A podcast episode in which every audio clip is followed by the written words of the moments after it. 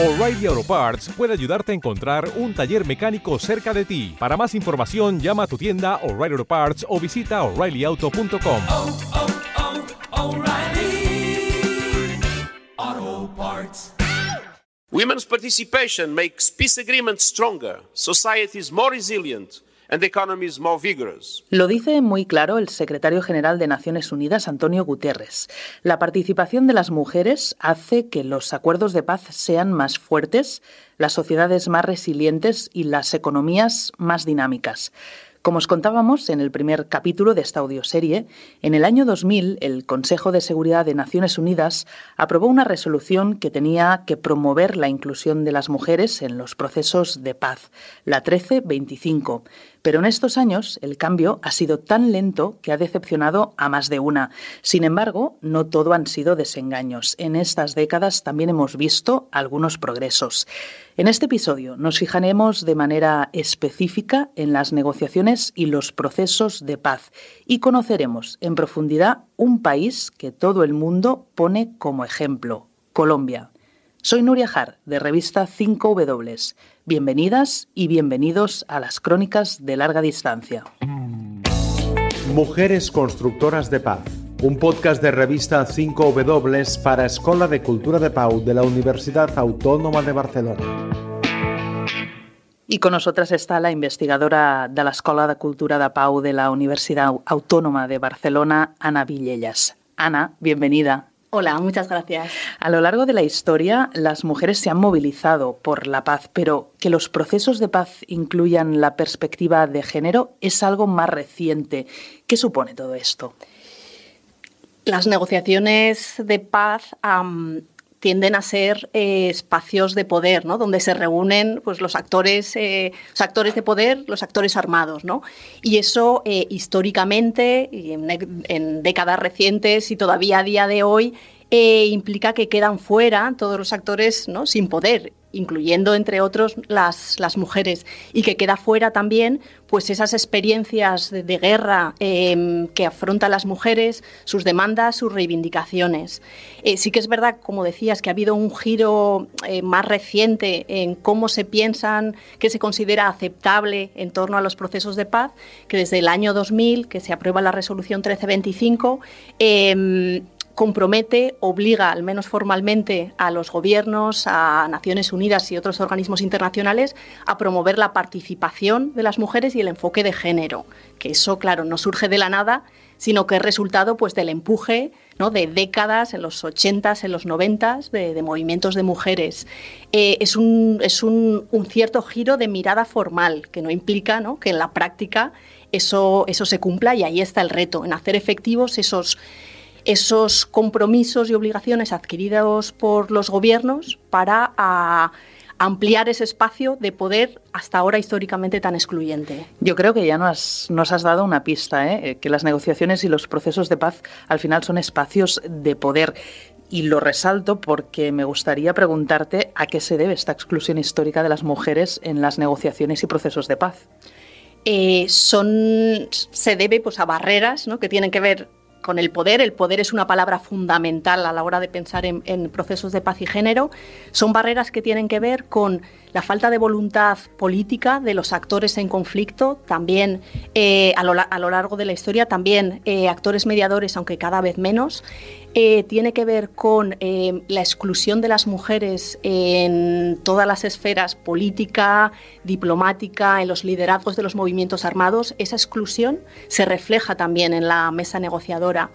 Eh, y también, entre otros factores, pues ha habido una tendencia histórica a quizá cada vez menos a considerar los actores armados eh, que todo lo que tiene que ver con derechos de las mujeres o lo que tiene que ver con incorporar un enfoque de género son cuestiones secundarias se ha tendido a ver así. Lo que se plantean, lo que plantean los movimientos de mujeres populares, los movimientos feministas en países en conflicto, es que no son cosas separadas, no va unos temas y luego los otros, sino que se trata de abordarlos todos conjuntamente desde una visión, de construir una visión de paz para todas, donde, pues si hay que hablar de cese de hostilidades como un tema muy urgente, hay que hablar de cese de hostilidades teniendo en cuenta que una de las violencias que se producen en los conflictos armados es la violencia sexual contra las mujeres. No se pueden separar temas y aparcar unos para después, sino que se, se necesita una mirada, un enfoque integral de conjunto de toda la sociedad, teniendo en cuenta todas las violencias y trayendo a la mesa y a los distintos espacios de los procesos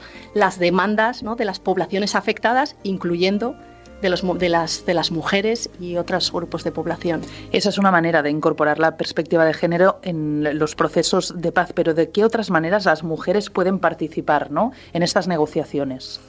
Eh, para para ¿no? hablar de, de, maneras de participación es importante tener en cuenta eh, que los procesos de paz eh, son procesos complejos, con múltiples esfuerzos, en múltiples niveles por muchos actores, ¿no? y que la mesa negociadora es uno de los espacios, es el espacio donde se concentra el, ¿no? el poder.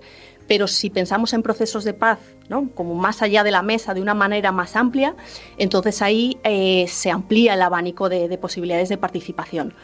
Eh, las mujeres han, part han, participado y participan de diversas, eh, de diversas formas, incluyendo aunque de manera muy escasa, pero como negociadoras dentro de la mesa, de ese espacio de, de poder reducido, como negociadoras de delegaciones. Eh, por ejemplo, pues Luz Méndez en Guatemala, años 90, Victoria Sandino y, y María Paulina Riveros en Colombia. Las mujeres también han sido, pueden ser firmantes de los acuerdos de paz, eh, y allí pues, ha habido algunos casos de mujeres de la sociedad civil firmantes. Las mujeres de Bougainville, eh, 2001, acuerdo de paz entre el gobierno de Papúa Nueva Guinea, el movimiento armado de, Bougainville y actores como las mujeres de la sociedad civil. Las mujeres también pueden ser parte de delegaciones específicas. Eh, es raro, pero es muy interesante cuando se da. Eh, en Yemen, por ejemplo, eh, previo al reinicio del conflicto en el 2015, entre 2013 y 2014, hubo un proceso de diálogo nacional que reunía diferentes delegaciones que representaban a sectores de la población. Una de esas delegaciones era de, era de mujeres. Eh, pueden ser observadoras en la mesa pueden formar parte de comités específicos eh, que abordan bien temas de género, como el caso de Chipre, Colombia, o comités técnicos que abordan otros temas, pero donde también pueden participar mujeres, como en el caso de Moldova y Transnistria. Otra, otros formas de participación más frecuentes, porque ya no se remiten solo, digamos, al espacio de la mesa de poder, sino desde una mirada más amplia, son las consultas, a que se pueden dar de múltiples tipos, más o menos institucional, institucionalizadas. Aquí lo importante de las consultas es siempre ir a fijarnos si hay mecanismos que permitan que esas consultas no se queden en simbólicas, anecdóticas, aisladas, sino de qué manera influyen en el espacio de poder. Eso es fundamental. Y, uh, y, por supuesto, eh, una de las modalidades de participación fundamental es la acción colectiva, la acción de las mujeres autoorganizada eh, en múltiples formas, ¿no? como sostén a sus comunidades, como manera de canalizar demandas. Eh, y por tanto es un abanico amplio eh, donde también pues, eh, hay que tener en cuenta, por una parte, la exclusión, núcleo de poder, pero por otra también las decisiones, las prioridades las preferencias de, de, de, las propias mujeres en cada contexto. Por lo tanto, mujeres negociadoras, firmantes, observadoras, eh, que forman parte de la acción colectiva, son muchas las formas en que las mujeres pueden participar y participan en procesos de paz.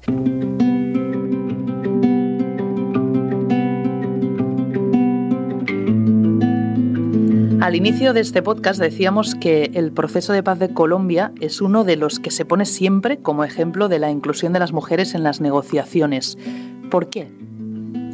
Eh, bueno, porque el proceso de Colombia eh, ha incorporado eh, de manera amplia, pionera, un enfoque de género integral. Eso quiere decir que no, eh, que no es algo anecdótico anecdótico, sino que se ha aspirado, y a pesar de las dificultades y limitaciones de implementación, se ha logrado incorporar esas eh, preguntas de género, esas experiencias eh, de género de la guerra y esas propuestas de construir una paz para todas. ¿no? Eh, es pionero en ese sentido. Hemos hablado con distintas personas que conocen bien la negociación del proceso de paz de Colombia y este es el caso de la diplomática Hilde Salvesen, que trabaja en el Ministerio de Exteriores de Noruega. Mi nombre es Hilde Salvesen. Yo formé parte del equipo facilitador de Noruega para las negociaciones de paz en Colombia a partir de abril de 2014 hasta el final del proceso en 2016. La fase oficial, digamos, eh, duró desde 2012 hasta 2016, ¿no? En, en, el otoño. Cuando empezó el conflicto armado en Colombia, había durado más de 50 años y, claro, con consecuencias devastadoras para la población civil. 200.000 muertes, 8 millones de víctimas y más de 6 millones de personas desplazadas, para mencionar algo. Así que el proceso de paz no solamente fue una oportunidad de reunir una sociedad destrozada por conflicto armado, sino también una posibilidad de reconstruir un país más justa también en cuanto a género. ¿Qué fue importante en eso? Yo creo que varios factores eh, influyeron y quería mencionar tres. Primero, la movilización de la sociedad civil y segundo, el reconocimiento de la importancia en las partes mismas. Y tercero, el marco normativo internacional de mujeres, paz y seguridad que ya estaba ahí, ¿no? Y la interconectividad de estos tres factores. La movilización de mujeres en Colombia fue muy impresionante, ¿no? Eh, claro, también ayudado del hecho de que muchas, eh, muchas líderes de, de, ONGs eran mujeres. Se celebró en, en, el otoño de 2013 una cumbre de mujeres donde 500 mujeres de toda Colombia, también de, de las áreas más afectadas, se reunieron y claro, el movimiento de mujeres allí como aquí, como en todo el mundo, es bastante diversa, ¿no? Y no necesariamente hay como un acuerdo entre todos en, en, en muchos aspectos.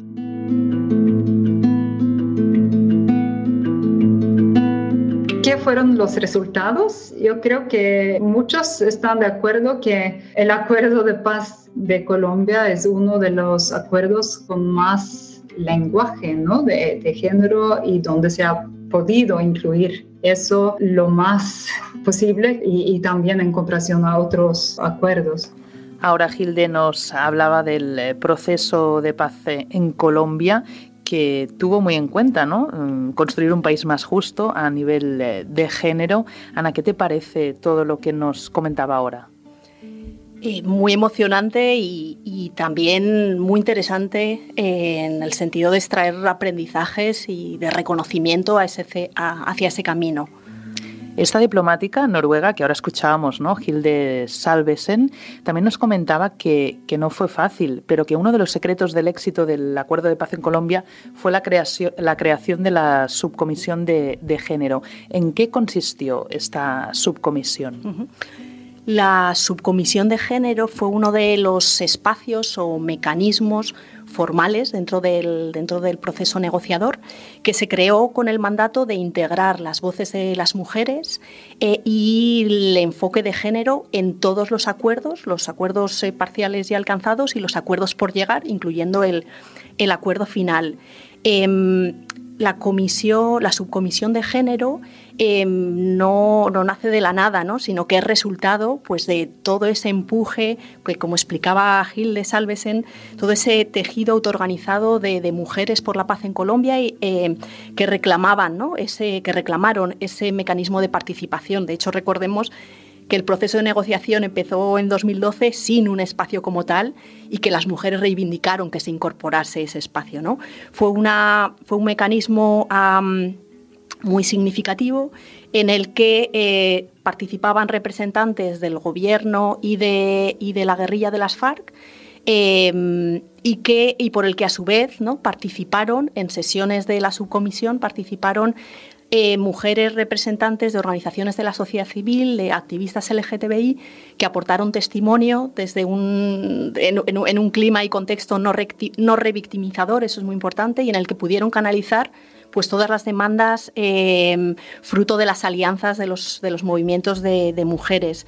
Eh, y fue además interesante ver cómo esa subcomisión de género se apoyó también en, en experiencias y aprendizajes previos. Por ella también, eh, digamos que a ella también contribuyeron ¿no? con aprendizajes pues, exguerrilleras de, de otros contextos y conflictos, expertas de género, eh, una suma de esfuerzos eh, aceptada por las partes, resultado de ese empuje de la, de la sociedad civil. una experiencia muy, muy importante e interesante para otros contextos también. Porque había precedentes similares a, Colombia. Eh, de esa escala, con esa capacidad de influir en el proceso, con esa repercusión, no fue pionera, pero sí que hay algunos antecedentes eh, que permiten ver cómo ¿no? A pesar de que aún hay muchos retos pendientes en el ámbito de las mujeres y la construcción de paz, hay también avances en el camino. ¿no?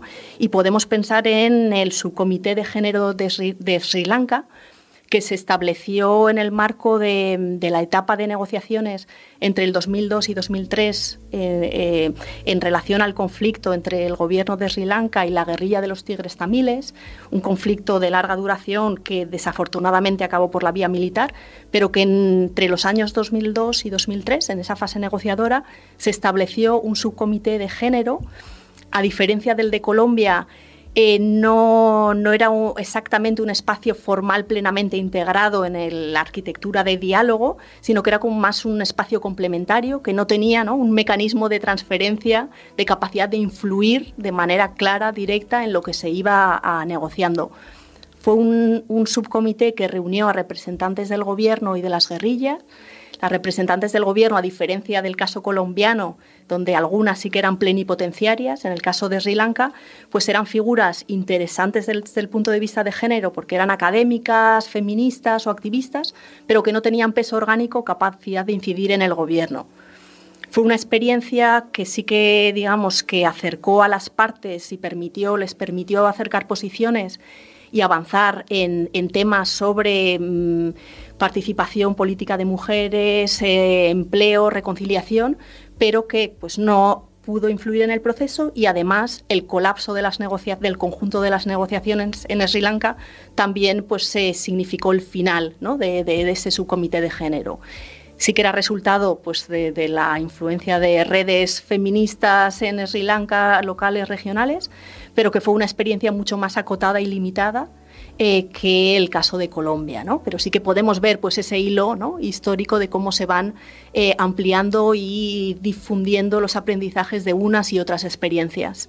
Vamos a escuchar más voces de mujeres eh, expertas en este podcast y si volvemos a Colombia, como ahora comentabas, hay mujeres que piensan que parte del éxito de las negociaciones fue gracias a la resolución 1325 de la que os hablábamos en el primer capítulo de esta audioserie. La resolución 1325 pues fue como ese instrumento que impulsó justamente el que las mujeres tuviéramos una, una propuesta. Diana Salcedo, directora de la Liga Internacional de Mujeres por la Paz y la Libertad y de WILF Colombia un argumento mucho más fuerte para eh, exigir al Estado colombiano, al gobierno de Juan Manuel Santos en su momento y a las FARC mismas la participación autónoma y amplia de las mujeres, no solo como plenipotenciarias en las mesas de, de negociación, sino también que sus recomendaciones y sugerencias pues fueran incorporadas en el acuerdo de paz. Os lo contábamos en el capítulo anterior, la resolución 1325, que es este marco internacional que introdujo la perspectiva de género en los procesos de paz. Sin embargo, Colombia es un país que no tiene un plan nacional de acción para aterrizar esta resolución de la ONU a su contexto, ¿no? ¿Cómo puede ser que no exista ese plan nacional para adaptar la 1325 a su realidad y aún así sea tan potente ¿no? en la perspectiva de género en el proceso de paz colombiano. En la perspectiva de género en el proceso de paz colombiano es tan potente resultado de ese tejido autoorganizado de mujeres eh, heterogéneo y diversas que a lo largo de décadas ¿no? han sostenido mm, la paz en sus han tratado de sostener ¿no? a sus comunidades, han tratado de construir paz y de hacerlo con un, con una, con un empuje feminista. ¿no? Digamos que mm, mm, no fue una prioridad para ellas en, en aquella etapa eh, promover la elaboración de un plan de acción nacional. Los planes de acción, de acción nacional son herramientas a las que ¿no? las comunidades locales pues, eh, deciden si, digamos, priorizar o no. Eh, no es necesario, ahí la importancia radica en la fortaleza ¿no? del, tejido local. sí que es verdad que hay contextos en los que sí que les ha sido útil ¿no? Dotarse o promover planes de acción nacional para tener más herramientas con las que presionar a los, a los gobiernos, a pesar de que muchas veces los gobiernos ¿no? que adoptan planes de acción nacional después no los, no los cumplen. ¿no? En el caso de Colombia, y como explicaba la diplomática noruega Hilde Salversen, se dio una confluencia de factores. El, el, marco normativo eh, que desde los 2000 ¿no? se va fortaleciendo sobre lo que se espera de los procesos de paz, lo que se considera ya como no tan aceptable, que son la exclusión de género, pues sí que, digamos, fue un factor en Colombia en interrelación con otros, pero no fue necesario, ¿no? o no era una prioridad en ese momento un plan de, acción nacional, que no significa que no, sea que no pueda ser prioridad en otros contextos o que eh, se pueda desarrollar uno cuando así las, ¿no? las, los las actores locales lo consideran. Sí, como dices, al final es importante que eh, el tejido social ¿no? de, esa comunidad, de ese país, pues sea fuerte y las mujeres pues eh, tengan, eh, tengan un papel importante y reclamen también pues ser actores de, esos procesos de paz. Una de estas mujeres que lleva 30 años trabajando por la paz en Colombia es la directora de la ONG CIASE, Rosa Emilia Salamanca González, que nos cuenta cómo su papel también fue muy relevante para conseguir este acuerdo. Surgen distintas organizaciones que trabajan por ello.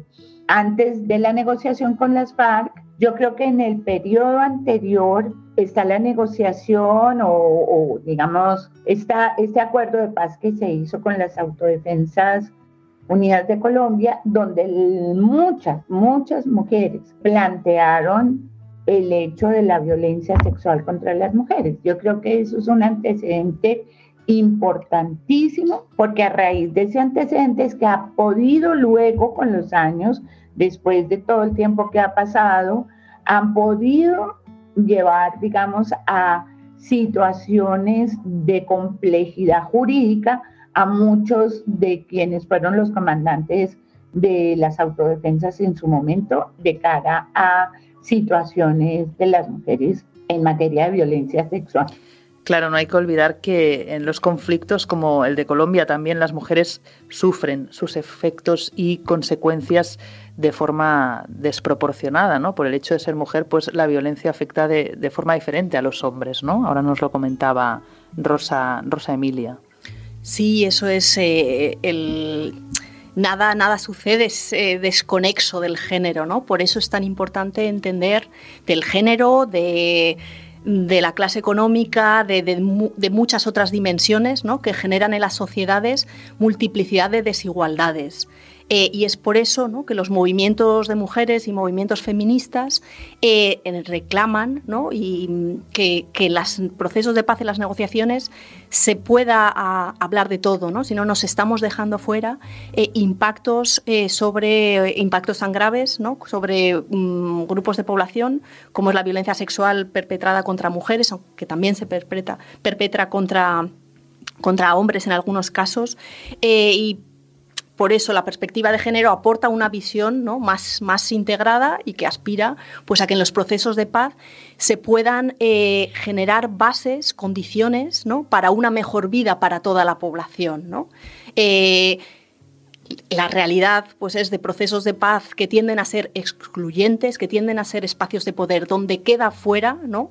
Eh, enfoques, voces Y, por eso muchas veces acaban siendo injustos y ahí está un poco la, la, la, lucha, ¿no? el tratar de que sean procesos transformadores que permitan avanzar hacia sociedades más libres de todo tipo de violencias.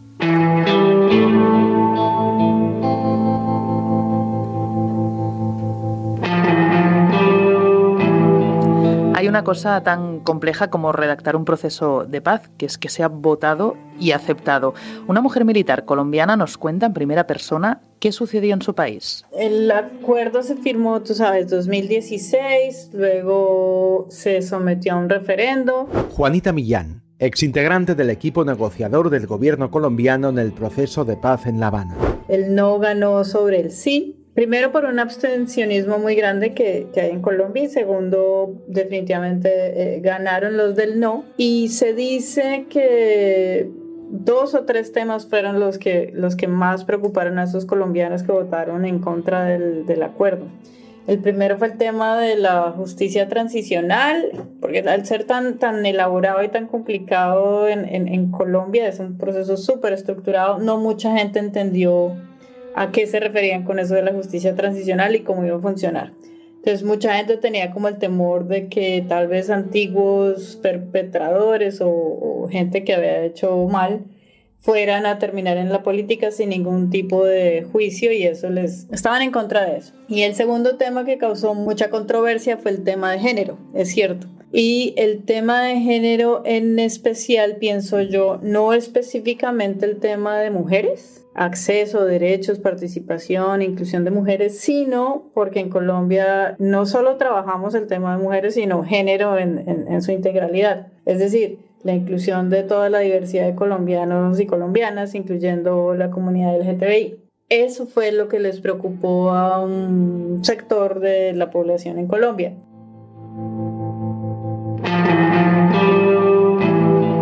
Campaña del no, se utilizaron muchas mentiras para explicar el tema de género. Empezaron hablando de una ideología de género, hablaron de que el acuerdo quería obligar a las personas a ser o volverse homosexuales y lesbianas. Entonces utilizaron un montón de mentiras para estar en contra del acuerdo. Y como el acuerdo era tan reciente y es tan extenso, 320 páginas, pues nadie se iba a poner a leer o a verificar si efectivamente nosotros estábamos trabajando en eso o habíamos trabajado en eso. Debe ser difícil hacer eh, pedagogía de un acuerdo de paz por lo complejo, lo detallado que, llega a ser. Y ahora nos lo contaba Juanita Millán. En el caso de Colombia, todas esas ampollas ¿no? que despertaron las referencias a, la comunidad LGTBI, todo el tema de género, que creo que se tuvieron que retirar todas estas referencias del acuerdo se tuvieron que retirar y se optó por mantenerlo a través del lenguaje de la no discriminación, Que, digamos que permite que se mantenga, pero diluye ¿no? y le hace perder fuerza. Eh, hay que tener en cuenta pues, que Colombia, como todas las, eh, como el resto del, eh, del, mundo estamos también en un contexto global de ofensiva, ¿no? de actores políticos, religiosos, contra armados también en algunos casos contra bueno pues contra los derechos de la población LGTBI contra la diversidad eh, sexual eh, y en ese sentido pues el reto mm, además de la pedagogía de los procesos de paz ¿no? Eh, el reto de construir paz em, en todo momento, ¿no? incorporando pues, la educación en la diversidad sexual em, y las alianzas ¿no? entre, entre sectores.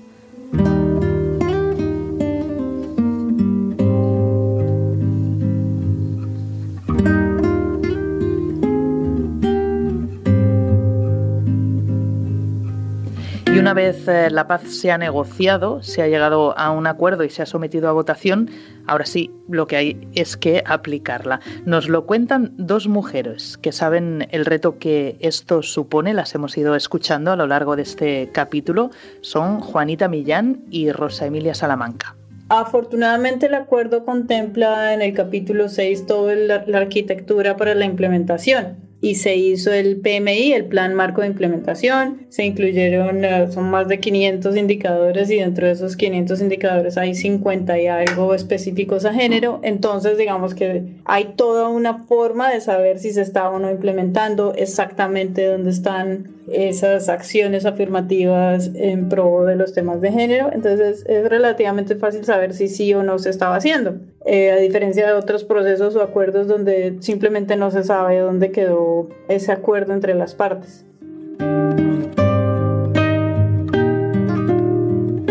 Llega el gobierno del presidente Duque y ahí hay un enfoque muy diferente frente a la implementación del acuerdo.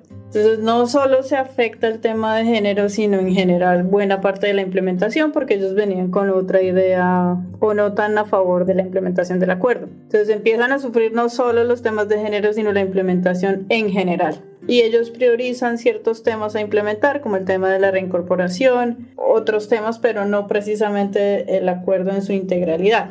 Y ahí vuelven a quedar, empezar a quedar relegados los temas de género.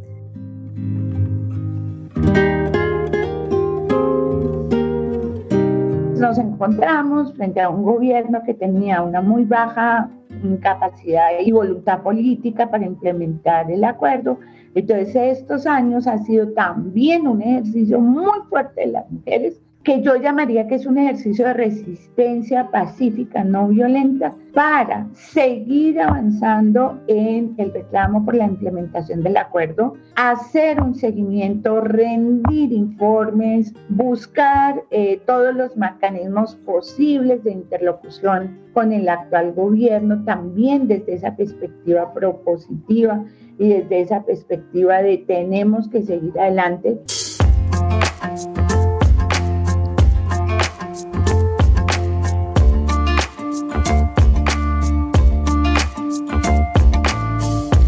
Hemos dedicado buena parte de nuestro tiempo a explicar la perspectiva de género del proceso de paz de Colombia, que como os decíamos, pues es muy relevante, es uno de los grandes ejemplos que tenemos. Pero antes de terminar, y Ana, antes hacías eh, referencia a Guatemala, Papúa, a Yemen, cuéntanos, ¿no? Eh, otro caso, algún otro país que conozcas bien donde también podamos hablar de estos temas, ¿no? En los que el género se tiene en cuenta. Eh, mira, más que quizá más que un ejemplo de que en el, el, género se tenga en cuenta, que yo creo que ahí la mayor parte de los procesos no son, son procesos excluyentes. quizá traigo un, contexto sobre el que creo que está por el deterioro del conflicto está bien creo ponerle ponerle el foco el caso del, del conflicto no resuelto de Chipre, ¿no? de la isla dividida desde los años 70 que es un proceso en el que eh, las organizaciones de mujeres, muchas de ellas conjuntas que, integran a mujeres eh, grecochipriotas y turcochipriotas, llevan décadas movilizadas ¿no? por una solución, eh, por una solución dialogada al conflicto en torno al estatus de esta isla dividida del Mediterráneo y que llevan décadas movilizadas no solo por una solución negociada, sino también por una solución que incorpore un enfoque de género. Em, la situación a día de hoy es preocupante en el sentido de un deterioro del contexto de conflicto, con las posiciones entre las partes cada vez más alejadas y un deterioro en el conjunto ¿no? del, Mediterráneo oriental, con más militarización y, más eh, tensión entre Turquía y Grecia, que tiene repercusiones sobre, sobre el conflicto chipriota.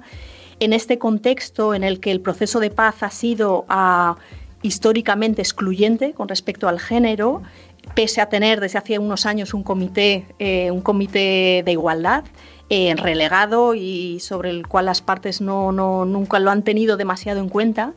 A finales del año pasado, comienzos de este 2022, se ha aprobado, eh, las partes han aprobado un plan de acción que supone eh, un compromiso de, un, de una cuota del 30% eh, está formulada de manera diferente, pero equivale a, garantizar una cuota del 30% de mujeres en ese comité y en el resto y en el conjunto de las, eh, de las delegaciones y el resto de este comités, y también la incorporación de figuras expertas de género en, en, los equipos negociadores.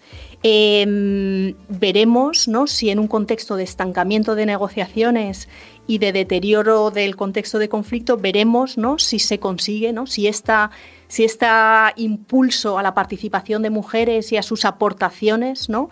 permite, permite mover cosas.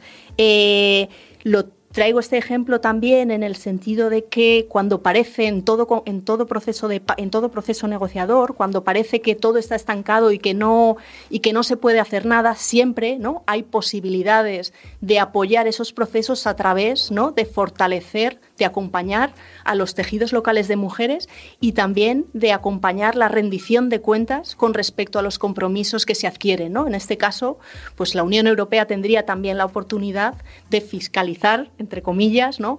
esa rendición de cuentas. Em, con respecto a, ¿no? a con respecto a, a, ese plan de acción que han adoptado a la comunidad grecochipriota y turcochipriota teniendo en cuenta que Chipre, ¿no? Mm, es, eh, que, Grecia es también país garante en ese proceso de paz. Entonces siempre hay espacio ¿no? para contribuir a fortalecer los, los procesos de paz con enfoque de género.